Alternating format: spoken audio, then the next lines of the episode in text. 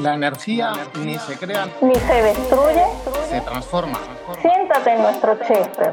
Bienvenido al podcast sobre transformación digital. Para los que nos estáis escuchando en diferido a través de las plataformas de podcast, este programa se emite en directo todos los lunes a las 20 horas, hora de España, mediante la aplicación estéreo. En cada episodio contamos con un invitado especial con el que conversamos de manera relajada y desde el sofá de nuestra casa. Como la aplicación solamente permite conversar entre dos personas, lo presentamos alternativamente Gertrudis López y un servidor que os habla, Miguel Ángel Sobrino. Además, nuestros oyentes pueden enviar sus audios que serán reproducidos una vez que introduzcamos el tema sobre el que conversamos para no perder el foco en la conversación con nuestro invitado. En ocasiones como hoy, pues Gertrude y yo no tenemos invitado especial porque los invitados especiales sois vosotros los que nos estáis escuchando. Y hoy, hoy somos nosotros los que vamos a estar junto con ustedes sentados en el sofá. Vamos a hablar de una forma de eh, transformar y de cambiar eh, organizaciones y personas, porque también se puede aplicar a nivel personal, que es lo que se denomina el método Kanban o los sistemas Kanban. ¿Qué es eso, Miguel, de sistemas Kanban?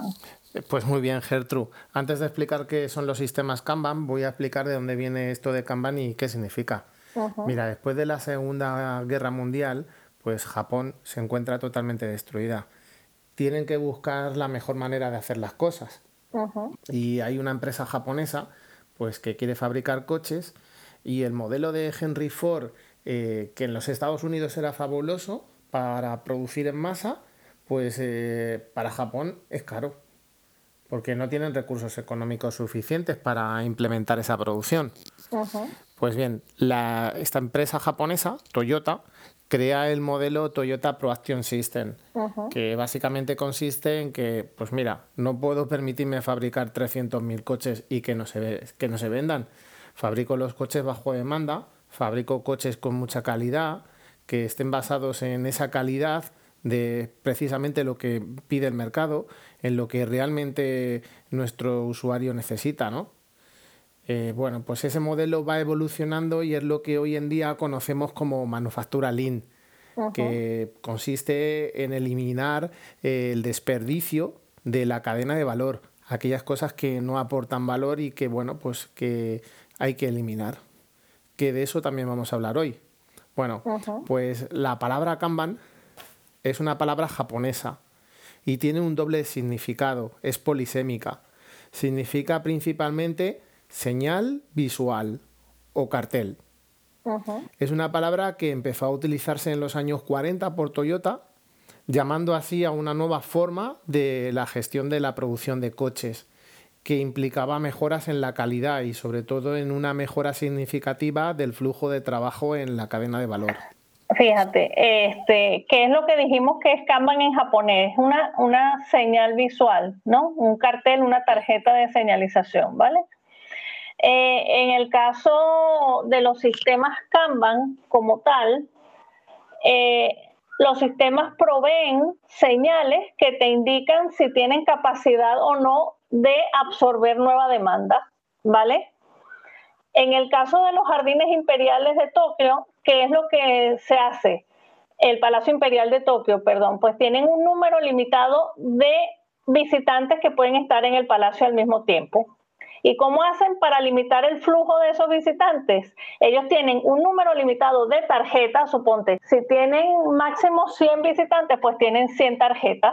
Cada visitante recibe una tarjeta a la entrada y la tiene mientras esté en el jardín. Cuando sale, retorna o devuelve la tarjeta ¿Qué implica esto? Que si se acaban las tarjetas porque están las 100 personas dentro, nadie más puede entrar hasta que alguna tarjeta se libere. Entonces, las tarjetas son una señal de que el sistema tiene capacidad. Si hay tarjetas, quiere decir que el sistema tiene capacidad y puede absorber, hacer pool de nuevos visitantes. Si no hay más tarjetas, el sistema está lleno. ¿Qué es lo que, ¿qué es lo que garantiza esto? Una experiencia de usuario alucinante, porque no hay aglomeraciones, no hay una muchedumbre de, de gente allí, sino que es una visita agradable. Claro, eso es lo que te iba a comentar yo, porque eh, de esta manera, cuando yo voy a pasar de una estancia del jardín a otra, tengo que meter la ficha pero si la siguiente parte de la estancia está ocupada, pues no me deja entrar. Y si está libre, pues entonces puedo acceder a esa parte de la estancia con la absolutamente tranquilidad, que eso, por ejemplo, a día de hoy, en tiempos del COVID ¿no? y de la pandemia, son cosas que, se valoran bastante. Y, y, eso quería comentarte. Ejemplos que en día de hoy estamos viendo de sistemas Kanban que vemos por la calle, ¿no? Que vemos por todas las partes señales en las que nos indica que hay un hueco o hay un espacio para poder acceder a ello. Me viene a la mente ahora, por ejemplo, que cuando vas a un centro comercial y haces una cola en algún sitio, eh, hay en el suelo unas pegatinas, ¿verdad? Para guardar la distancia de seguridad entre personas. Y también hay asientos que están ocupados y asientos en los que no se pueden ocupar porque se ha limitado la capacidad del aforo y se ha puesto a lo mejor una X encima de la silla para que no se siente nadie o se ha puesto una cruz, ¿no? Para que limita la capacidad. Si antes, por ejemplo, una sala tenía una capacidad de 30 eh, personas, pues ahora tiene menos. O, por ejemplo, en las tiendas, ahora en la entrada de las tiendas pone el aforo que está permitido en esa tienda. Y por ejemplo, me acuerdo, pues a lo mejor a una tienda muy famosa que hay de ropa o, por ejemplo, en también un supermercado también bastante famoso, donde hay una fila única, ¿no? Y hay una pantalla que me dice caja número 2, caja número 5. Entonces, el sistema va orientándome hacia donde hay un hueco libre donde, ya hay una capacidad que está disponible, vete allí. Otra de las, otra de las, por ejemplo, con lo que yo les expliqué de, de el Palacio Imperial de Tokio, las tarjetas limitadas, ¿no? Un ejemplo práctico que tenemos y lo hemos vivido muchos en IKEA, en la parte, en la zona de guardería de niños, la capacidad máxima la determina el número de chalecos que existen que le ponen a los niños. Ellos tienen una capacidad máxima ponte de, de 20 chalecos, ¿vale? Entonces, mientras haya chalecos disponibles, aceptan niños, pero cuando ya llegan a los 20, paras, porque ellos no pueden atender más de 20. Es decir, para dar un servicio de calidad, un servicio óptimo, es un símil a lo de a, las tarjetas de los jardines del Palacio Imperial. ¿Para qué se hace todo esto del sistema Kanban? Es para optimizar los flujos de los procesos y, de, las cosas que, podemos proveer a nuestros clientes, servicios, eh, hacer, hacer que tanto la experiencia del usuario y la experiencia de nuestros clientes sea la mejor posible, garantizar la calidad y garantizar el flujo continuo de valor hacia nuestros clientes. Otra cosa, nosotros aquí siempre hablamos del cambio, ¿vale? a través de los sistemas Kanban es una manera de implementar cambios en los procesos de las organizaciones. La idea es que comencemos con lo que tenemos y lo vamos mejorando incrementalmente. Es un proceso de cambio muy paulatino, es decir, donde no necesaria, no, quizás es un proceso de cambio eh, menos prescriptivo que Scrum, Scrum, por ejemplo, porque comienzas con lo que tienes y no tienes que tocar los roles que existen, ¿no? Entonces, a lo mejor la, la resistencia al cambio es mucho menor y es más natural, ¿ok? O menos disruptivo el proceso. Entonces, ¿qué tenemos en las organizaciones? Pues diferentes procesos de trabajo, ¿Y qué pasa con esos procesos? ¿Vale? ¿Cómo están nuestros clientes a su nivel de satisfacción con respecto a esos procesos? ¿Están súper contentísimos o, no? ¿O están molestos porque en realidad no están eh, recibiendo el servicio que ellos esperan? Sabemos lo que ocurre en nuestros procesos, sabemos el nivel de eficiencia que tienen, los hemos medido alguna vez. Fíjate, Gertrude, es, eh, hay una herramienta que me ha venido ahora a la cabeza, perdona, que se llama en Design Thinking, que se llama Service Blueprint, que consiste en pintar con una línea imaginaria, eh, por ejemplo en un folio, pintar la parte de lo que el cliente ve, que sería el Customer Journey, ¿no? la, experiencia del usuario la parte superior de, de la hoja, y en la parte inferior lo que el cliente no ve, que es el proceso, esas ineficiencias que estabas comentando hace un rato, pues eh, muchas veces se trasladan al customer journey del cliente, produciendo una insatisfacción.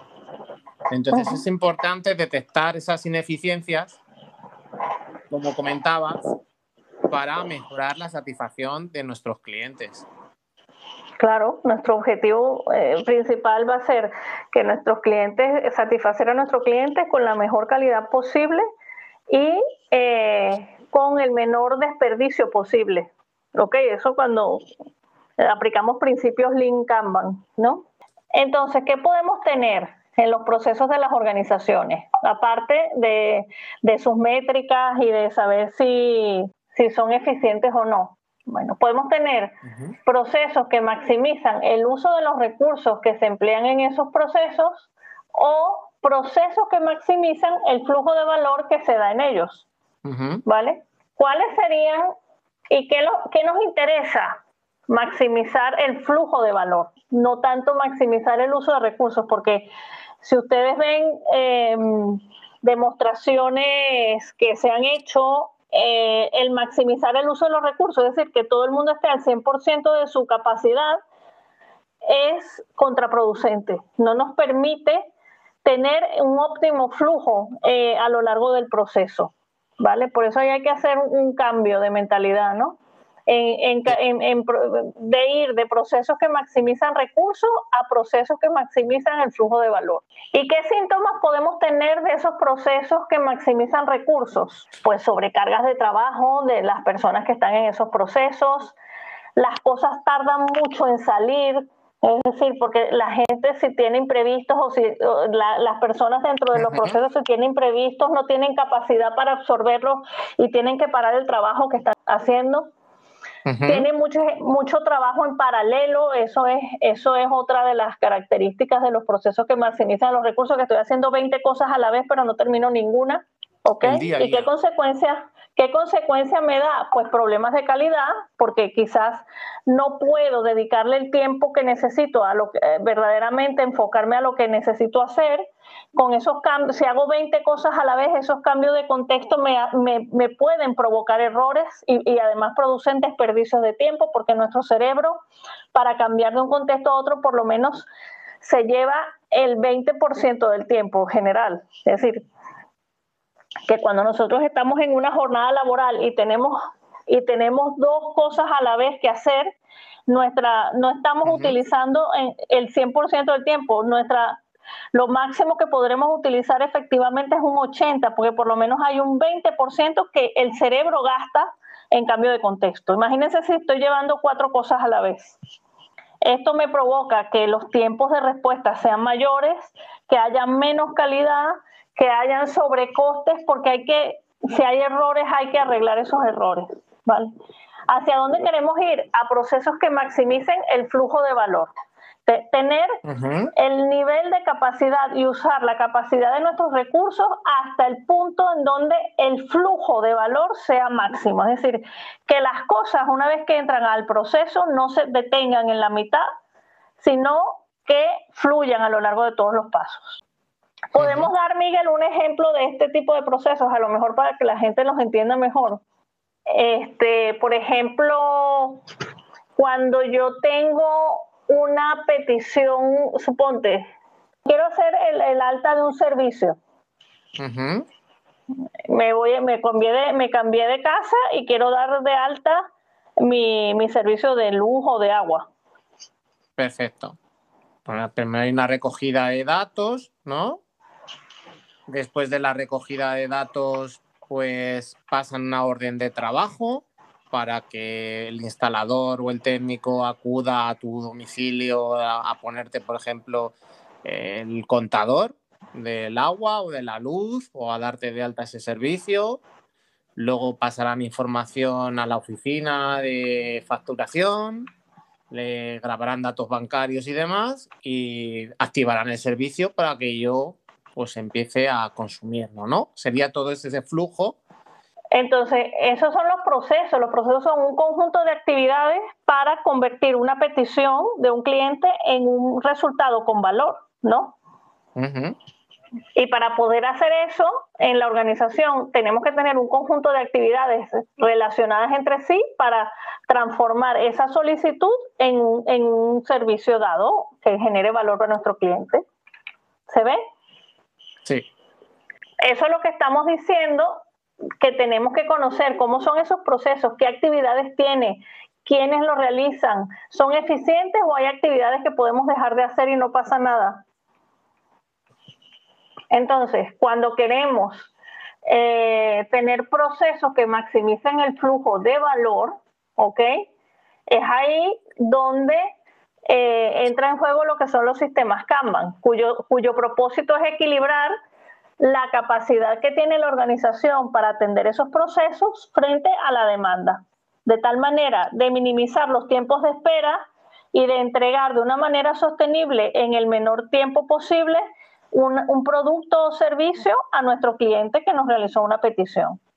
Manteniendo ese equilibrio ¿no? entre la capacidad y la demanda que estabas comentando antes. Correcto, y ese es el objetivo de los sistemas Kanban, equilibrar, eh, de manera económica la capacidad frente a la demanda del sistema. Eh, que la gente sepa que el método, el, eh, si cuando nosotros queremos hacer o implementar un sistema Kanban en un proceso, el objetivo es hacer eh, esa, lograr procesos que maximicen el flujo de valor a través de la, e, e, equilibrar la capacidad con respecto a la demanda y asegurar que las cosas no se queden paradas en mitad del proceso, sino que una vez que comienzan, fluyan hasta que salen. ¿Vale? Y para eso necesitamos, o para eso se implementan las prácticas de, del método Kanban. Vale, las comentamos entonces, ¿no? Muy bien. La primera práctica que tenemos que tener en cuenta para eh, eh, eh, utilizar el método Kanban es la de visualizar el flujo de trabajo. Analizar cómo es nuestro flujo de trabajo. Lo que antes comentaba Gertrude, que me preguntabas sobre cómo es el proceso de contratación de un servicio, por ejemplo. Bueno, pues tenemos que analizar nuestro proceso de trabajo. Tenemos que hacernos una serie de preguntas. Y, no solo analizar, visualizarlo, dibujarlo. Sí, pintarlo y hacer ese flujo de, trabajo pintándolo y, hacernos una serie de preguntas como, por ejemplo, ¿quiénes son tus clientes? ¿Qué es lo que te están pidiendo? ¿Cómo es el tamaño de las cosas que te piden? ¿Cómo llegan esas peticiones al equipo? qué, ritmo eh, o con qué frecuencia llegan esas peticiones, si llegan de manera aleatoria, si llegan en temporadas, si llegan por lotes, si esto es caótico y, las peticiones llegan sin planificar, que no se puede anticipar nada. ¿Qué pasos son los que seguís para hacer el trabajo en vuestro día a día, en el equipo? ¿A dónde va el trabajo una vez que ha terminado? ¿Cuánto de ese trabajo se descarta o se abandona? Porque en muchas ocasiones eh, empezamos a hacer cosas y esas cosas que hacemos pues ya no aportan valor y hay que dejarlas de hacer porque ha cambiado el contexto, porque han dejado de tener utilidad, ¿no? Entonces, muchas veces hay tareas que las tenemos que cancelar. No las pasamos a terminado porque no van a, dar ningún aporte de valor. ¿Vale? ¿Qué dependencias tenemos? Eh, por ejemplo, mm, terminamos una tarea, pero no vamos a poder proseguir con esa tarea hasta que otro equipo termine esa tarea. ¿Cómo nos comunicamos con esos equipos de que ya hemos terminado una tarea y que ya la pueden coger ellos para que luego podamos seguir con, el, flujo del valor de la tarea, ¿no? Eh, ¿Qué tipos de trabajo nos llegan a la entrada del sistema, ¿no? Si son requerimientos, si son eh, cambios o modificaciones de un producto, de un servicio, si son cosas que hay que mejorar. Son incidencias, son errores que hay que solucionar, ¿no? El qué tipo de trabajo nos llega. Entonces, es importante hacer ese análisis y, como dice Gertrude, visualizar ese flujo de trabajo y que todos estemos de acuerdo con ese flujo. La segunda práctica que nos va a ayudar a, gestionar ese flujo de valor es lo que se llama limitar el trabajo en progreso, limitar el, eh, nosotros lo llamamos WIP, Work in Progress o Work in Process. ¿Qué significa, qué significa limitar el, eh, el trabajo en progreso?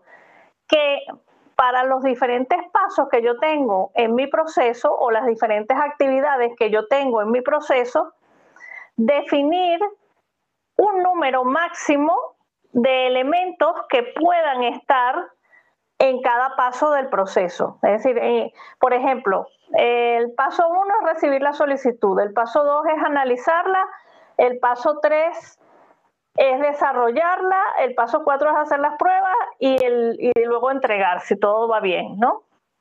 Entonces, ¿qué es lo que es limitar el WIP? Que en cada uno de esos pasos haya definamos un número máximo de elementos que pueden estar allí. Es decir, que en análisis no pueda tener más de tres solicitudes. En desarrollo, por ejemplo, no pueda tener más de dos. En pruebas no pueda tener más de dos. ¿Y, y por qué se hace eso?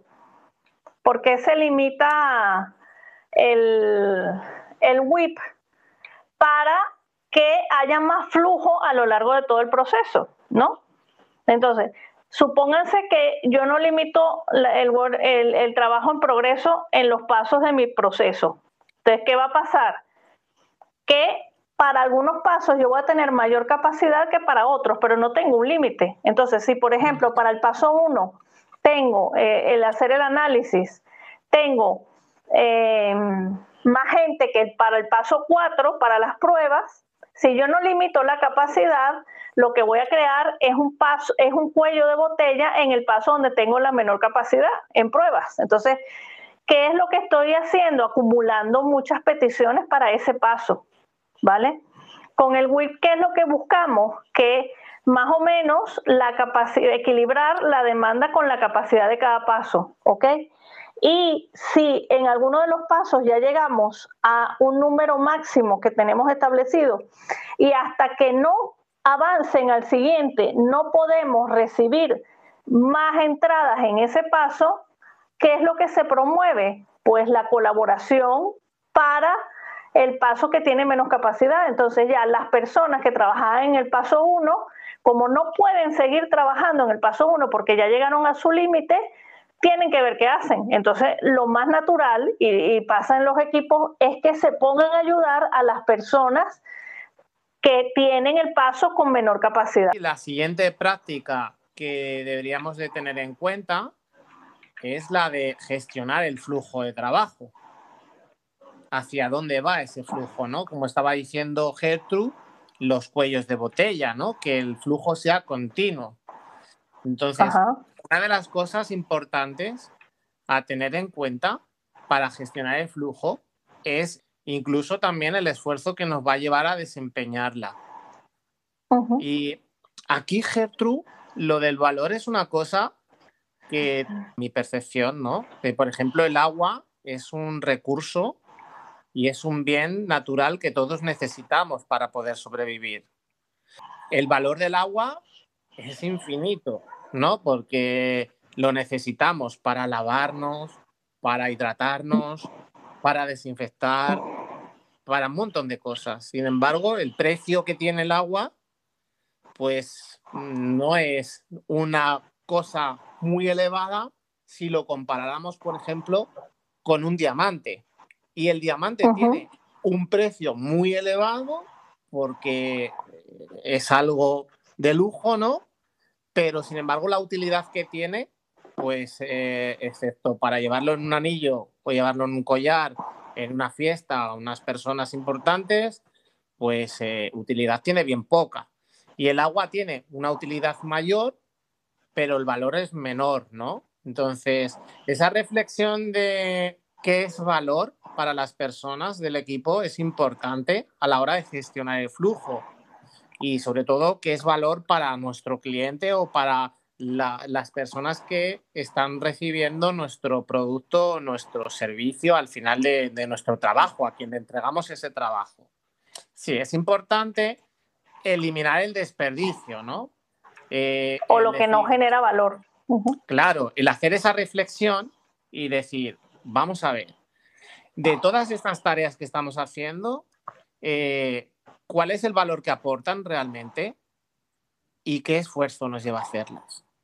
Porque si el esfuerzo que me lleva a hacerlo es superior al valor que aporta, y esto lo cuantifico con un, con un número, ¿no? Para una métrica, pues quizá tengo que plantearme el dejar de hacerlo. El dejar de hacer esas cosas. Gertrude, me comentabas que hay tres tipos eh, de desperdicio que vienen del japonés, ¿no? El muda, mura, muri. Muda, muri y mura. Muda es, desperdicio en general, ¿vale? Eh, el desperdicio es cosas por las cuales nuestros clientes no nos van a pagar y que no son necesarias para el proceso. Entonces, los errores y el retrabajo por cometer errores en un proceso, eso es muda, eso es desperdicio total que debería. El multitasking, el hacer varias cosas al mismo tiempo que me conllevan un desperdicio en mi cerebro cuando cambio de contexto, eso es desperdicio. Burocracia, la burocracia es un desperdicio. Es decir, hacer procedimientos, documentaciones, papeleo innecesario, aprobaciones innecesarias, eso hay que, buscarlo y eliminarlo en nuestros procesos. Sobreproducción, desarrollar más de lo que nos piden, cosas que nos inventamos nosotros y decimos que eso sería bueno para el cliente, pero no nos las ha pedido. Eso es un desperdicio. Esperas, esperas, porque si paso de una actividad a la otra, ¿cuánto tiempo pasa el ítem esperando para que alguien lo atienda en la siguiente actividad? Eso espera, esa espera es un desperdicio.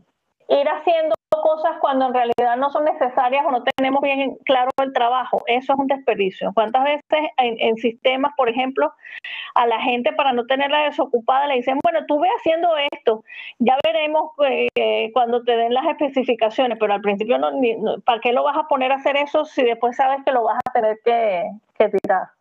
El, el Mura el mural y el muri son otro tipo de desperdicios que, eh, que podemos encontrar en las organizaciones. Uno es em, variabilidad, muri, ¿ok?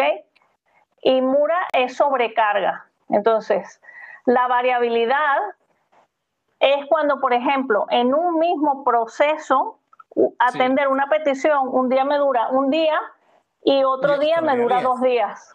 10 mm. días, por ejemplo. Entonces, que son muy variables esos resultados.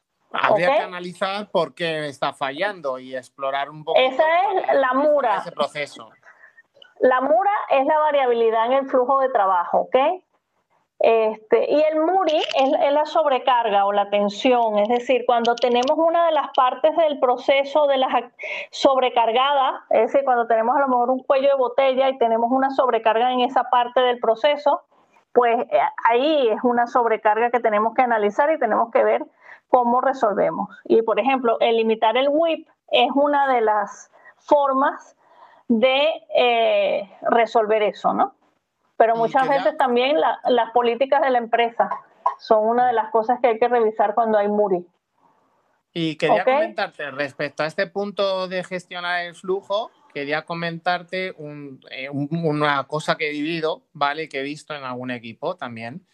Eh, eh, a la hora de gestionar el flujo de trabajo, bueno, visualizar que, el tablero donde tenemos el trabajo, tenemos tres columnas. Tenemos el to do, todo lo que está por hacer, el, el, el in progress, ¿no? El estado en progreso o los el doing, el doing.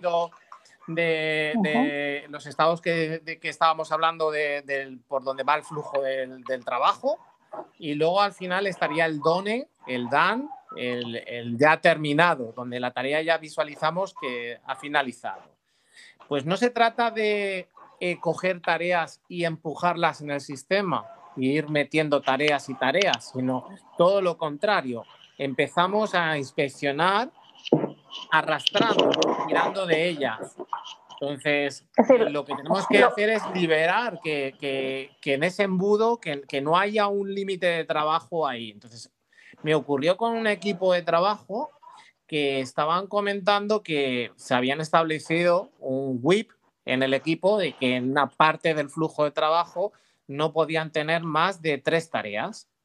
Entonces una de las personas dijo, mm, pero entonces, mm, si, si no cojo otra tarea nueva, porque aquí ya no puedo meter otra tarea nueva en esta columna, ¿qué hago? Y dijo ella, digo, bueno, pues yo creo que como no puedo hacer nada, lo que voy a hacer es ayudar a esos compañeros que tienen ahí varias tareas en, su, en su columna y que están atascadas para que fluya el trabajo. Jo, aquello fue magnífico porque fue, eh, nadie le dijo a esa persona que tenía que ayudar a otro compañero. Por inercia hubiera ido a tirar de una tarea de su ámbito de trabajo, pero fue a preguntarle al otro compañero, oye, eh, ¿en qué te puedo ayudar para liberar esto y que el flujo continúe? Para que el flujo vaya fluyendo de trabajo. Eso fue magnífico, vamos. Bueno, vale, y eso es una de las consecuencias, eso es una de las consecuencias de limitar el Work in Progress o el WIP. ¿no? entonces, hasta ahora hemos dicho visualizar el trabajo, limitar el trabajo, gestionar el flujo, y la cuarta práctica a seguir que nos recomendamos. Hacer las políticas del proceso explícitas. Eh, es decir, que todos los que participan en el proceso tengan claras las políticas que hay que tomar en cuenta en cada una de las actividades, ¿no? Es decir, cómo, cómo funciona, cómo priorizamos, cuáles son nuestros niveles de servicio, es decir, cuánto tiempo, en cuánto tiempo le prometemos a nuestros usuarios que le vamos a entregar alguna petición ¿vale? ¿Cuáles son nuestras políticas de calidad? Entonces, ¿cuál es la idea? Que cuando tenemos un tablero Kanban donde tenemos identificados tanto los, los estados por los cuales pasan nuestras, las solicitudes que entran al sistema y los tipos de solicitudes que tenemos, en cada columna estén claramente definidas, no es que sea un documento de 20.000 páginas, no, no, no, es que, es que es, quepa escrito debajo de la columna cuáles son las políticas de calidad, qué es lo que se necesita para considerar un elemento terminado en una actividad. Y si hay algunas reglas de trabajo que hay que seguir, pues anotarlas y especificarlas allí para que el conocimiento esté expresado allí. Y cada persona que coja una tarjeta, una, una petición en algún estado, sepa qué es lo que tiene que hacer y qué es lo que tiene que velar porque esté terminado para poder pasarlo a la siguiente etapa garantizando siempre la calidad, que es una de las máximas en lo que es los sistemas Lean y Kanban. Perfecto. Y la quinta práctica a seguir sería tener feedback loops y mejora continua del proceso. Esto de feedback loops que hablamos en inglés a veces con estos términos y estos palabras. Bueno, pues eso es ciclo de retroalimentación. Bueno, pues entonces, ¿dónde hago eh, los feedback loops y, la mejora continua? Pues mirad, en la reunión diaria eh, actualizamos el tablón. El tablón donde tenemos el trabajo del backlog, lo que está pendiente de hacer, lo que está cada uno de los estados de nuestro proceso y terminado, actualizamos el tablón y lo empezamos a actualizar desde el DONE, ¿no? Hemos pasado hoy, ha terminado estas tareas y nos queda en progreso. Empezamos a revisar para ver si hay algún nudo de botella, algún cuello de botella que liberar algo, ¿no? Alguien que te necesita ayuda con algo. ¿Qué hay de nuevo desde la última reunión? ¿Qué vemos? Eso, como decía, algún cuello de botella. Eh, ¿Cuáles son los ¿Y cómo vemos, cómo veríamos, Miguel, cómo veríamos un cuello de botella en un tablero?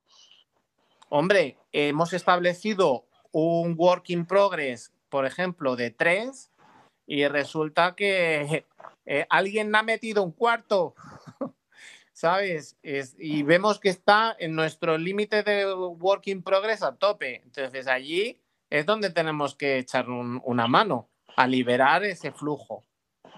¿Vale?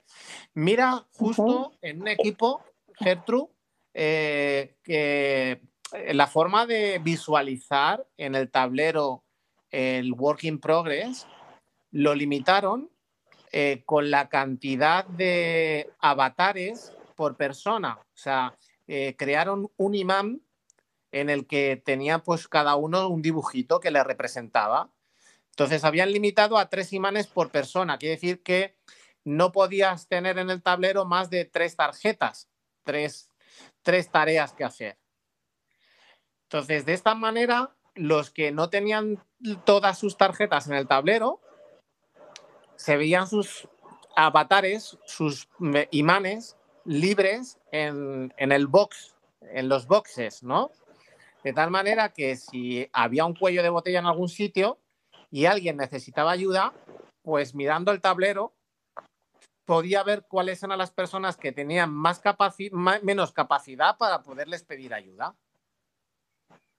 ¿Vale? Es, una forma de transparentar la capacidad del equipo que tenemos para hacer las cosas. Si alguien está bloqueado y necesita ayuda para desbloquear algo.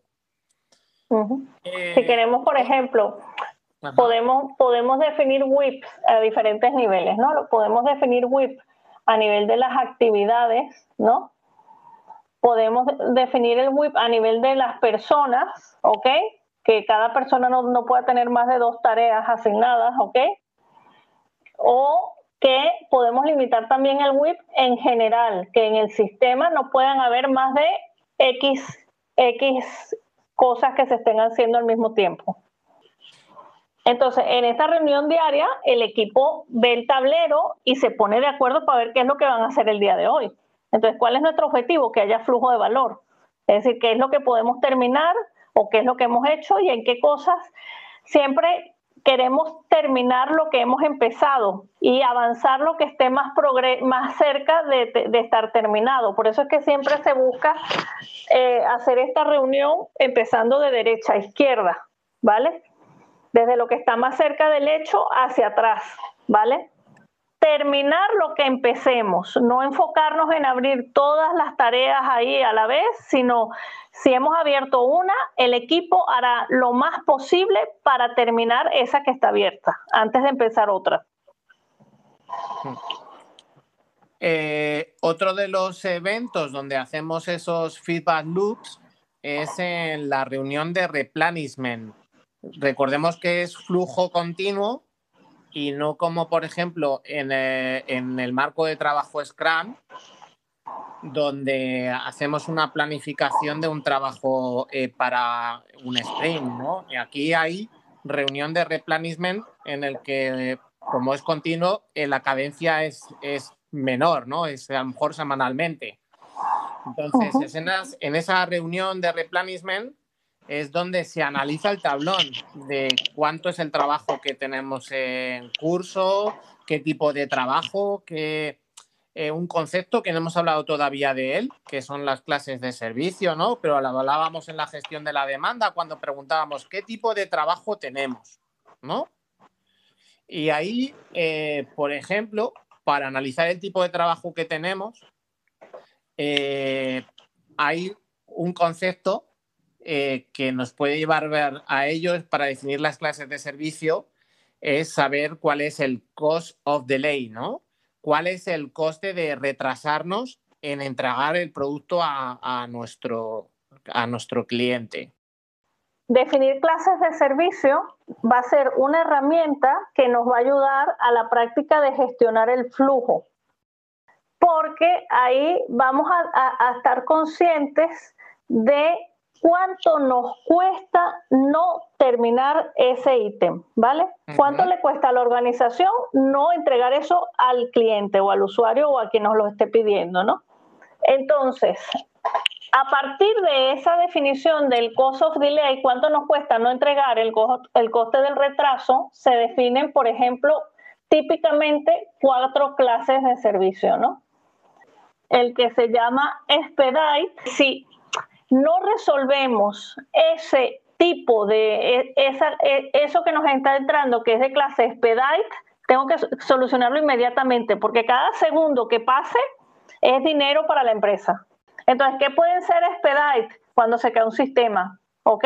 Cuando se cae el portal, de, el portal web de mi sitio de comercio electrónico. Esto hay que arreglarlo ya y punto. Eso hay que arreglarlo porque cada vez que pase un segundo, la organización está perdiendo una cantidad de dinero impresionante.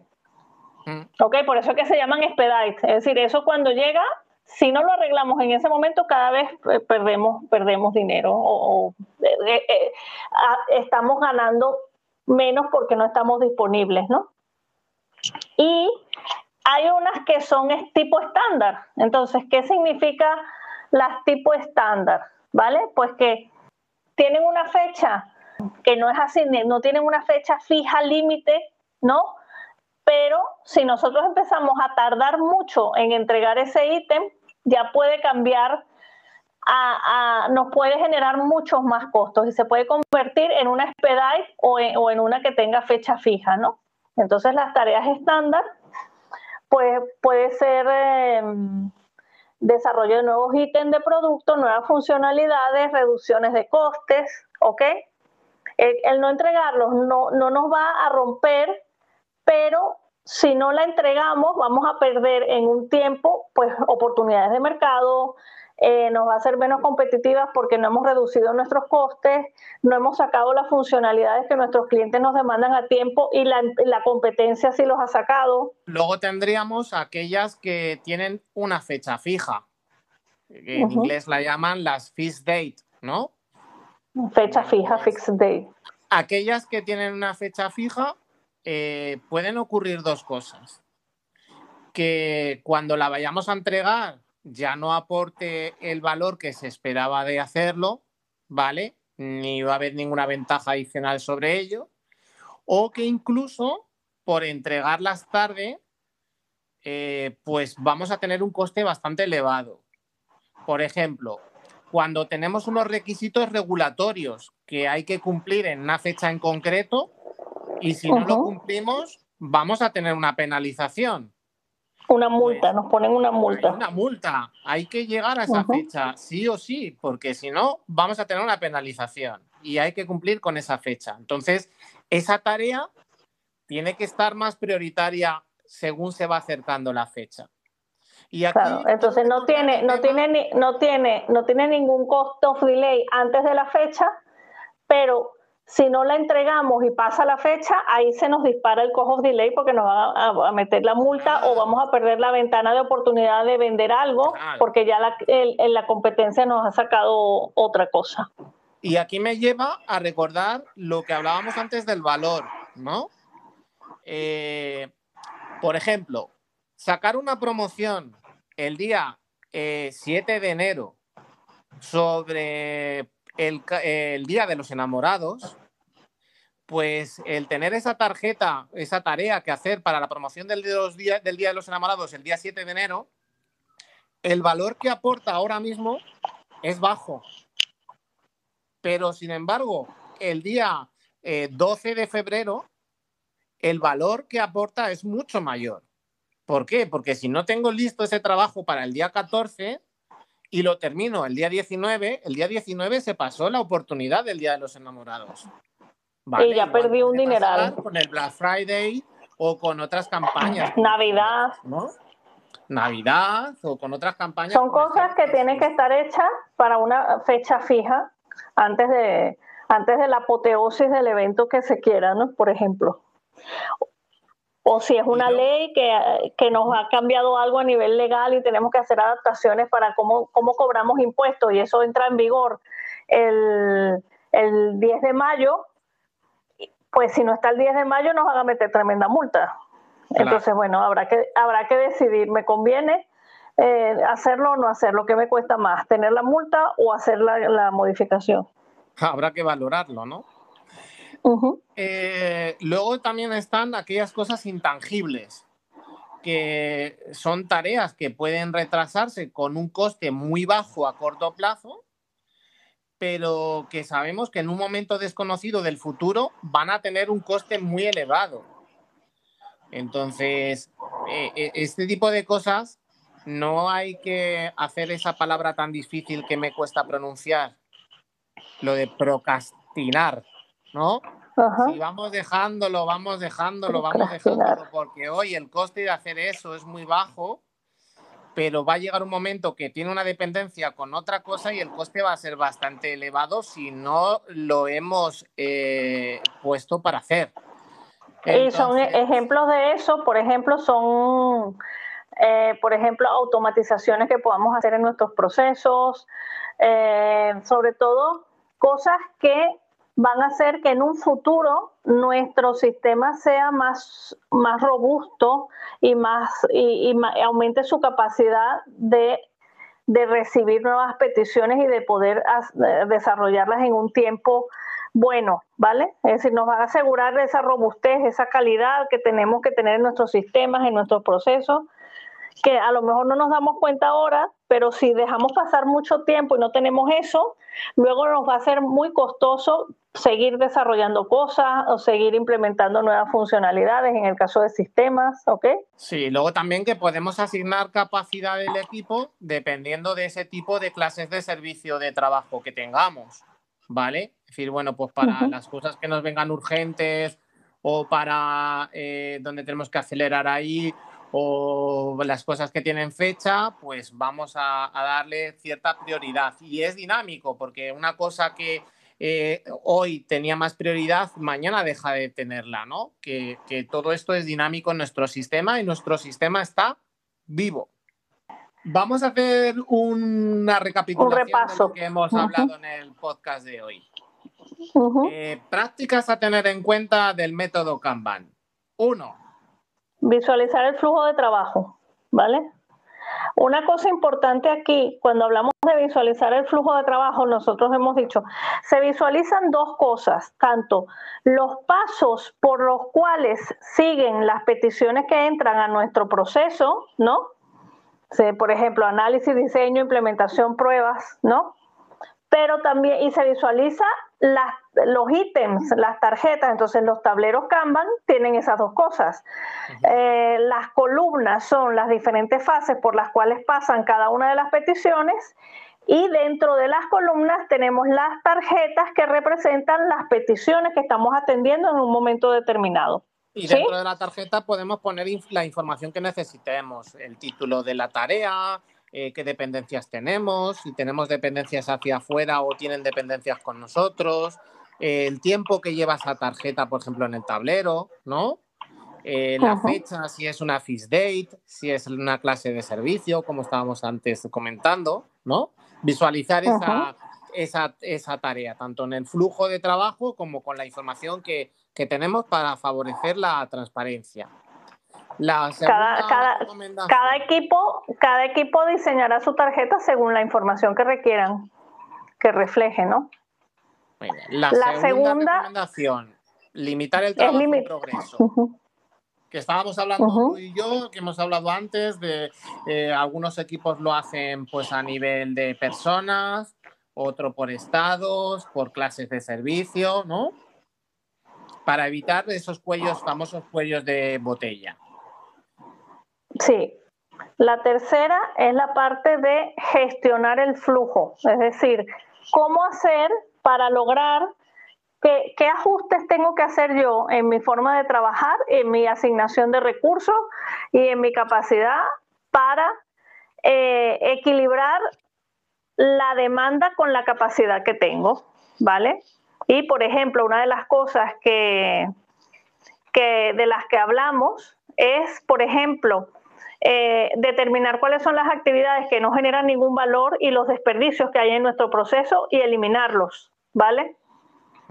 Esa es una. Otra, por ejemplo, identificar las diferentes clases de servicio que entran a mi sistema y tenerlos identificados explícitamente y asociar a ellos cuáles son las políticas de servicio que voy a darles, es decir, cuántos expedite máximos puedo atender, o, cuántos estándar, o cuántos fixed days, o cuántos intangibles, cuáles son los tiempos esperados de resolución de mis, de mis peticiones, ¿no?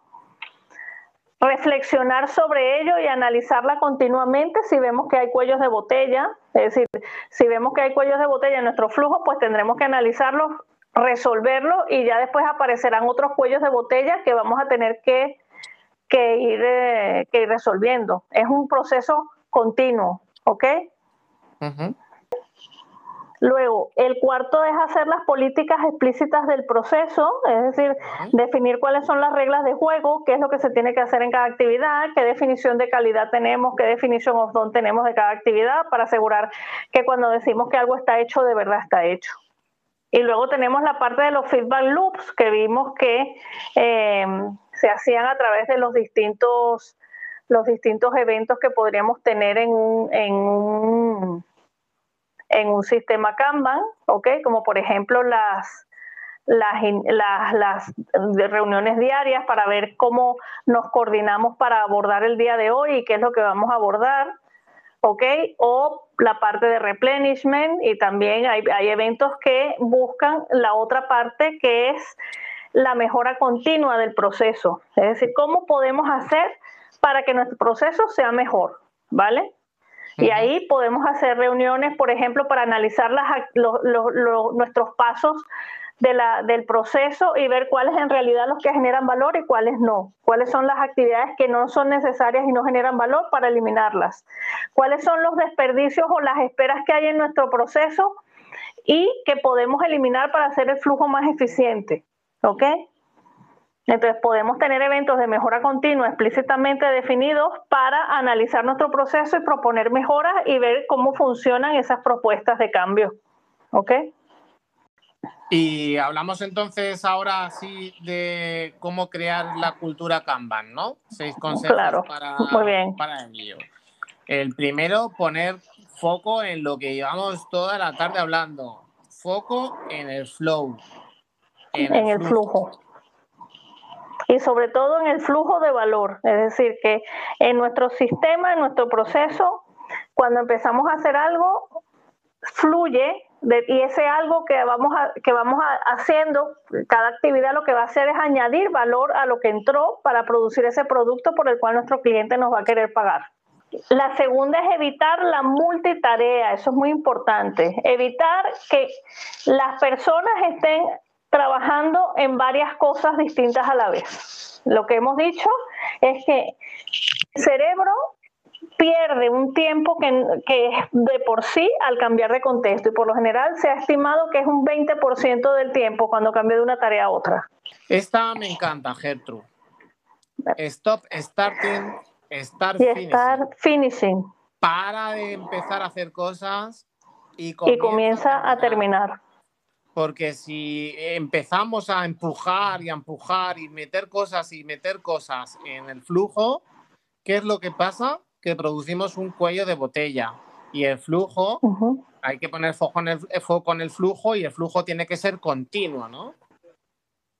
La cuarta es priorizar la calidad versus la velocidad, es decir, eh, estar, eh, estar conscientes de que lo prioritario es entregar un, algo con calidad, un producto, un servicio con calidad, versus entregarlo rápido pero sin calidad, rápido con defecto o rápido no cumpliendo ciertas características que, hagan, que sean un buen producto o servicio. ¿Vale? La quinta es comunicación y colaboración. Lo que antes comentaba, ¿no? Eh, el WIP lo tengo lleno. ¿Qué hago? No tengo nada que hacer. Miro el tablero. Veo que un compañero está, eh, están al límite de su WIP. Voy a echarles una mano oye, ¿en qué te puedo ayudar? ¿Qué puedo colaborar? Y, fluir esa comunicación de pedir ayuda también. No solamente. De pedir ayuda. No solamente el hecho de espero que me vengan a ayudar porque tengo mi límite a tope, no, sino que, oye, por favor, echarme una mano. ¿no? Pues que, lo que tenemos que hacer es que fluya, que fluya el trabajo.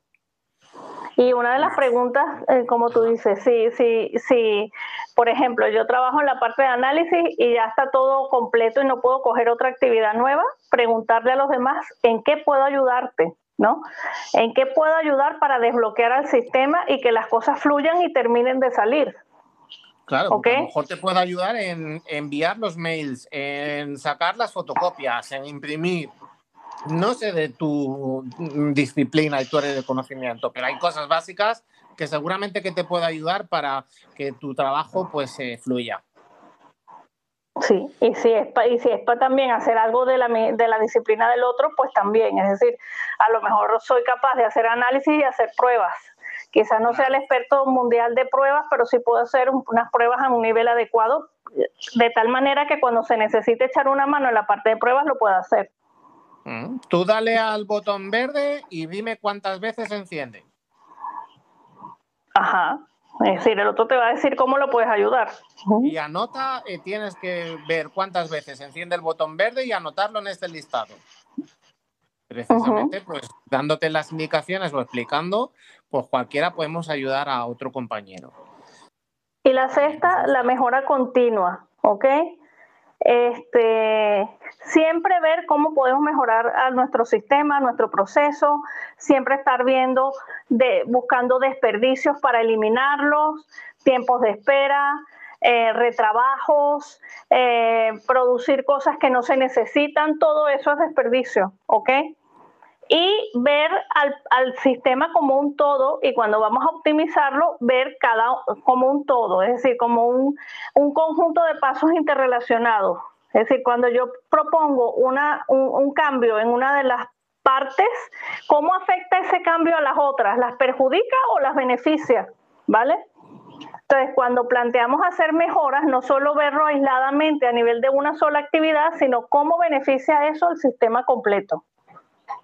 ¿vale? Una optimización eh, sistémica, pues que ves al sistema como un todo y cómo esa propuesta de cambio eh, puede ayudar al sistema como un todo. ¿ok? Porque puede ser que yo haga un cambio en una actividad en el análisis, pero eso perjudique a la gente de pruebas, por ejemplo.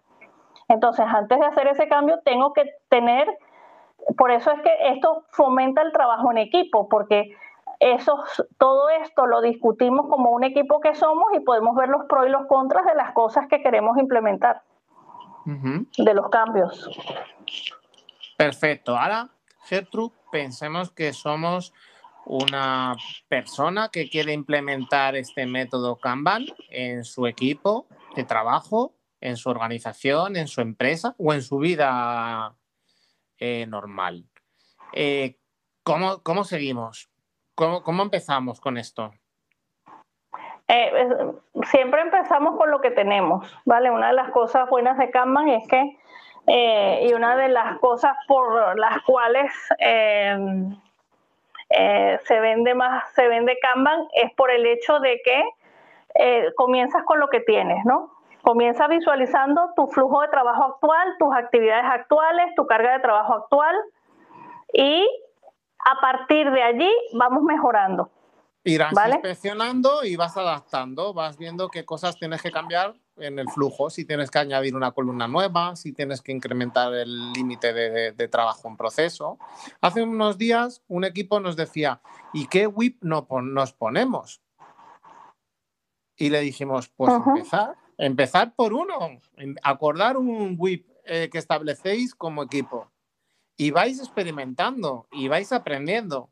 Pero si no vas aprendiendo y no, y, no te atreves a hacer cosas diferentes, pues sigues igual. Entonces, comienza con lo que estás haciendo hasta ahora, no tienes que inventar la rueda. No. Y lo importante es cuando se hagan cambios, medir cuál es el impacto. Por eso es muy importante cuando empezamos a trabajar con Kanban, el medir. Mm. Medir cuánto estamos tardando en entregarle las cosas a nuestros clientes, cuánto nos estamos tardando en cada paso. Em, si implementamos un cambio, pues entonces volver a medir cuando está implementado ese cambio para ver cómo nos afectan los resultados. Si de verdad mejora el tiempo, no lo mejora, si mejora la calidad o no la mejora. Por eso aquí eh, se aplica mucho el, el método científico, ¿no? Es decir, tenemos una hipótesis, eh, que queremos probar. Mira, nosotros suponemos que esta acción va a mejorar nuestro tiempo de entrega en un 20%. Vale, pues entonces implementamos ese cambio, medimos y vemos si se comprueba nuestra hipótesis o no. Y si no se comprueba, pues no pasa nada, buscamos otra alternativa y probamos. También acordar perseguir el cambio incremental y evolutivo, ¿no? El que los cambios los vamos a ir haciendo poco a poco en nuestra forma de trabajar. Y con lo que decíamos, pues respetar también el proceso actual, los roles que tenemos, las responsabilidades, los cargos. Y sobre todo lo más importante, yo creo que esto está alineado con la pregunta que nos hizo también nuestra amiga eh, María Elena, Ajá, porque, ¿verdad? Sí, porque una de las cosas es alentar el liderazgo en todos los niveles. Vale, y entonces María Elena, ¿te acuerdas la pregunta que nos hizo? María Elena nos, nos, dejó la pregunta de qué se nos ocurre para eh, fomentar la autogestión y el autoliderazgo en equipos Kanban.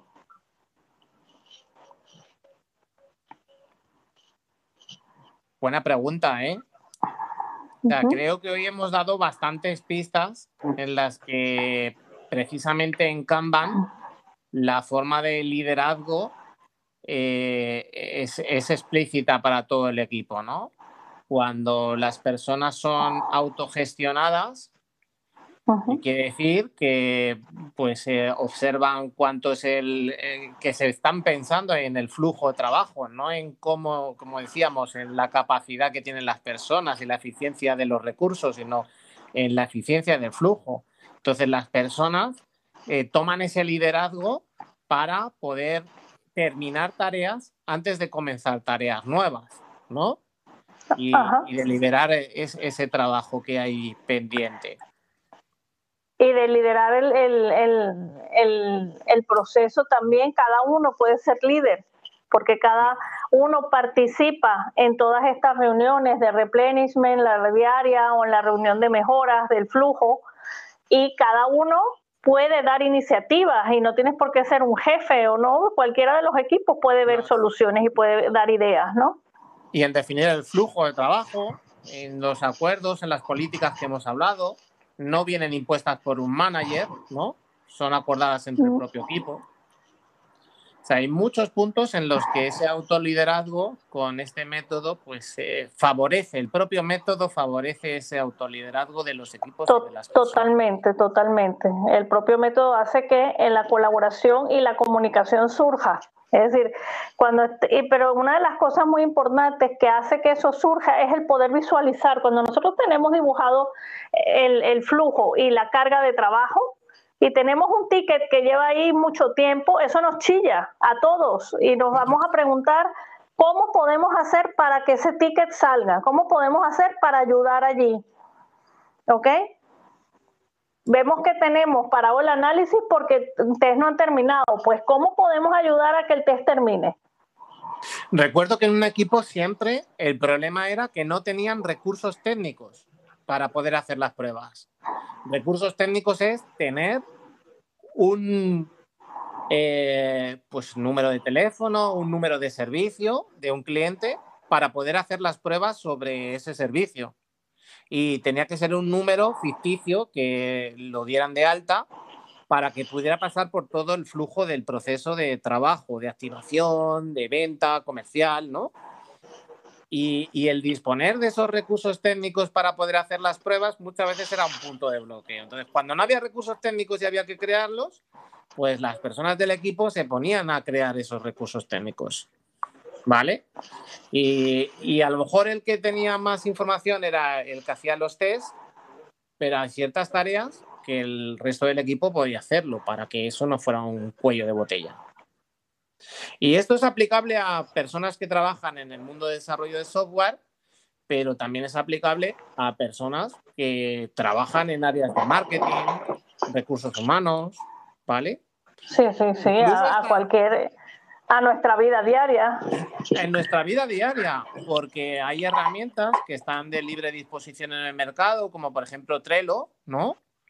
Que por ejemplo, nosotros, eh, Gertrude y yo, lo utilizamos para eh, preparar eh, nuestros podcasts.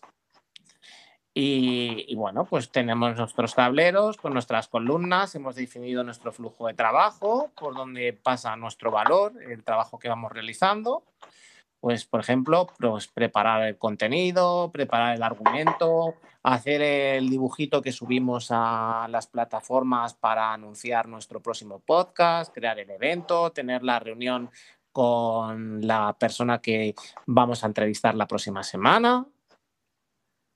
Y esto me hila para preguntarte, ¿quién viene la próxima semana al Chester Changemaker? Oh, ¿quién viene la próxima semana? Viene nuestra amiga Marta San Martín. ¿Y qué va a hablar Marta San Martín en el próximo Chester? Y, con Marta San Martín vamos a hablar de eh, un libro maravilloso, ¿ok? Que me encanta, que se llama Reinventando Organizaciones, ¿vale? Que nos propone formas alternativas de organizar eh, las empresas para que estas empresas puedan ser lo más adaptables a los cambios, lo más, adaptables posibles, ¿no? A los cambios y que a su vez las personas que trabajan en esas organizaciones puedan estar bien y puedan estar cómodas, ser parte de la toma de decisiones y, y generar a su vez generar beneficios de una manera lo más autoorganizada posible. ¿Y qué se nos ocurre que podríamos preguntar a, a Marta? Podríamos mm, conocer cuál es su opinión sobre eh, organizaciones de ese estilo que se llaman organizaciones TIL aquí en España. Eh, en su criterio, lo importante es a lo mejor saber casos de éxito de organizaciones de ese tipo, ¿no? Para terminar, Gertrude, me gustaría dar tres recomendaciones de tres libros para aquellas personas que quieran seguir investigando más sobre el método Kanban. Ah, muy bien. Un libro que se llama Kanban Essential, eh, Kanban Esencial Condensado, ¿vale? Que es gratuito y que lo podéis encontrar en internet. Eh, están en recursos de Kanban University. Y luego hay otros dos libros que podéis ver por Amazon, que son el modelo de Toyota para la mejora continua, del que está inspirado, de, donde sale este método. Y luego también está el libro mm, de David J. Anderson, la persona que fue a los jardines de japoneses y descubrió allí cómo eh, compraba el ticket y servía para limitar la capacidad que tenía en cada estancia, que se llama Kanban. O sea que no hay ningún misterio para encontrar información sobre Kanban. Esperemos haberos dado eh, todo una pincelada del método. Yo creo que hemos hablado bastante. Y si queréis, pues eh, comentarnos en redes sociales qué diferencias veis entre Scrum y Kanban. Muchas gracias, Gertrude. Nos vemos. Gracias a ti, Miguel. Muy bien, un placer haber estado hablando aquí contigo de Kanban tan ricamente. Y bueno, esperamos que a todos nuestros seguidores eh, en vivo, gracias a los seguidores que tenemos en estéreo que nos están escuchando en este momento, y a nuestros seguidores de los podcasts, pues les sea muy útil esta información y, les agradecemos vuestros, agradecemos vuestros comentarios. Gracias, nos vemos la próxima semana. Besos.